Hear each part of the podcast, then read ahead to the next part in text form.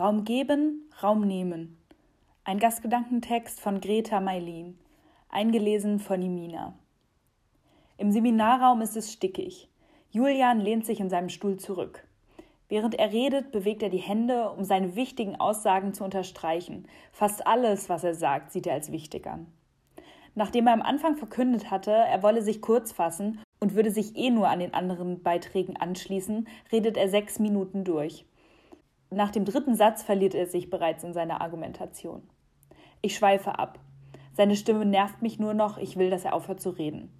Nachdem er mit seinem Zeigefinger noch einmal bedeutungsvoll auf den Tisch getippt hat, schweigt er. Ich atme auf. Habe ich die ganze Zeit die Luft angehalten? Während ich überlege, was ich auf seinen inhaltslosen Beitrag antworten könnte, heben Max und Sebastian schon engagiert ihren Arm. Die Diskussion, die eher einer Selbstdarstellung mit möglichst vielen Fachwörtern in einem Satz gleicht, geht weiter. Sophie schweigt. Kati malt auf ihrem College-Blog das Datum nach. In mir staut sich etwas auf. Ist es Wut? Würde ich für jeden männlichen Beitrag in diesem Seminar einen Euro bekommen, könnte ich mir schon die neue Jeans kaufen, die ich so gerne hätte und die mir so eine gute Figur macht. Ist klar, dass das wichtig ist, oder? Meine Seminarleiterin verfolgt interessiert die Diskussion und nickt dann. Sie wirft uns einen halb ermunternden und verzweifelten Blick zu. Sag doch auch mal was, scheint sie sagen zu wollen. Das tut sie dann auch. Die Beiträge wären schon sehr lang und es wäre schön, den Herren nicht die gesamte Diskussion zu überlassen. Hätte Julian nicht schon den gesamten Sauerstoff im Raum für seine Reden verbraucht, wäre auch noch etwas für mich übrig, will ich sagen. Das lasse ich dann aber, immerhin werde ich von ihr noch benotet. Als Sebastian seinen Satz mit folglich anfängt, verlasse ich den Raum. Ich fürchte zu schreien, wenn ich etwas sagen würde. Niemand mag wütende Frauen. Warum sage ich nichts? Warum sagt Sophie nichts? Ich ärgere mich über mich selbst. Habe ich mich von den Beiträgen verunsichern lassen?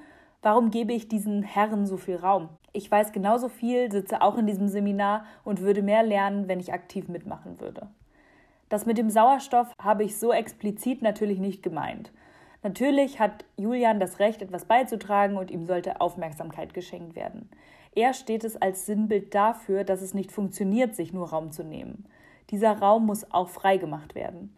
Es soll ein Sinnbild dafür sein, sensibel zu sein und zu reflektieren, wie viel Raum man einnimmt. Wie vieles im Leben ist es ein Geben und Nehmen. Unfair finde ich es, die Verantwortung nur einer Seite zu übertragen, und so funktioniert es auch nicht. Ich kann mir keinen Raum nehmen, der nicht frei ist, und Raum, der freigemacht wurde und nicht genutzt wird, wird zu Stille. Ich wünsche mir eine Diskussion, bei der jede Person zu Wort kommen kann, in der es ein Grundmaß an Sensibilität gibt. Ich wünsche mir Reflexion und Bewusstsein darüber, wie Geschlechterrollen uns in unserem Verhalten beeinflussen und den Willen, diese aufzubrechen. Julian und Sebastian könnten sich kürzer fassen und versuchen zu reflektieren. Mit den Fragen, wie viel Raum nehme ich gerade ein? Und ist noch Platz für andere? Sophie und ich könnten uns einen Ruck geben und zeigen, dass wir mehr Raum wollen. Wenn wir uns alle ein bisschen aus unserer Komfortzone begeben, könnten Diskussionen bei uns im Kurs schon bald vielfältiger sein. Denn letztendlich wollen wir doch alle dasselbe, gehört werden. Dieser fiktive Text ist von Greta Meilin. Eingesprochen wurde er von Imina.